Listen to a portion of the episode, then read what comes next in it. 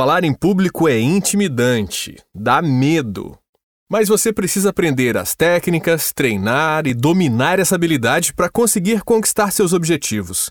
Eu melhorei a minha comunicação para ajudar você a melhorar a sua.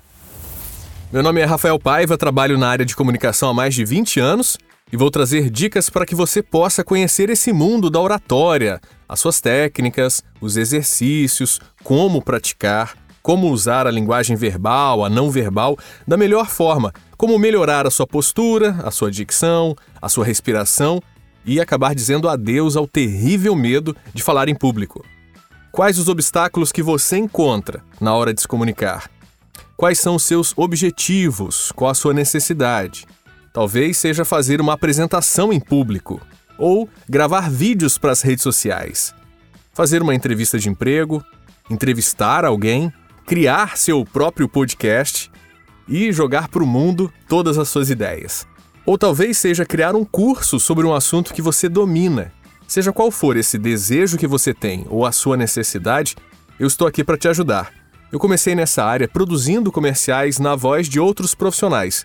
E com o tempo de tanto observar, comecei a gravar também. Isso foi lá no fim dos anos 1990. Já no início dos anos 2000, montamos um grupo de locutores para fornecer vozes para rádios, para propaganda volante, para produtoras de vídeo e emissoras de TV. Daí em diante, além de gravar, eu também comecei a dirigir as gravações dos outros locutores do estúdio, ajudá-los a encontrar a entonação certa, o ritmo, o tempo certo para cada comercial, principalmente aqueles que iam para a TV. E com o passar dos anos, eu fui ganhando mais experiência por participar de eventos fechados, eventos abertos, onde a grande diferença era ter que falar em público, o que era bem diferente do que eu estava acostumado, que era gravar dentro de uma cabine. Isso me fez estudar muito sobre as técnicas que eu iria precisar para conseguir realizar o trabalho. Em resultado disso, entre 2010 e 2011, eu comecei a ajudar outras pessoas que também iriam fazer as suas apresentações em público a desenvolver essas mesmas técnicas que eu havia estudado e colocar em prática. E o que mais me chamou a atenção é que para essas pessoas que eu ajudava, o resultado era mais rápido do que tinha sido para mim. Mas por que era assim?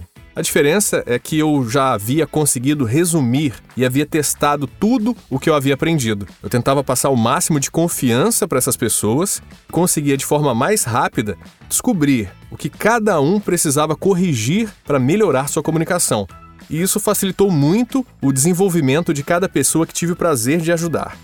E hoje eu estou aqui para compartilhar com você de forma mais ampla esse conhecimento. Convido você a me acompanhar nos próximos episódios, onde vamos falar sobre dicção, entonação, como fazer pausas no momento certo, como usar bem o volume, como fazer perguntas que consigam prender a atenção do público como melhorar a postura, os gestos faciais e corporais e também quais são os melhores exercícios para evitar tropeçar nas palavras, como lidar com o medo de dar um branco na hora que você for falar, como se sair bem quando for pego de surpresa e precisar falar de improviso.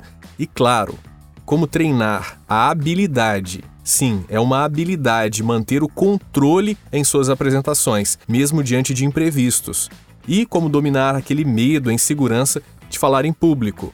A oratória é considerada como uma arte, mas não necessariamente pode ser um bom orador quem nasceu com esse dom. É possível sim desenvolver essas habilidades. E hoje o mercado da voz é muito maior do que quando eu comecei lá 20 anos atrás. Saber se expressar bem, de forma assertiva e clara, é fundamental.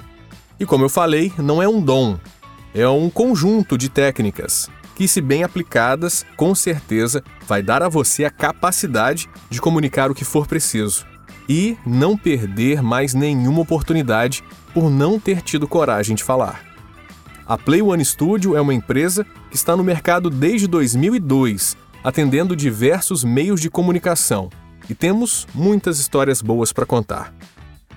E além desse podcast, se você quiser acompanhar mais nosso trabalho, é só seguir o perfil PlayOneStudio lá no Instagram e conferir todo o conteúdo que nós postamos por lá também. Te encontro no próximo episódio. Um abraço.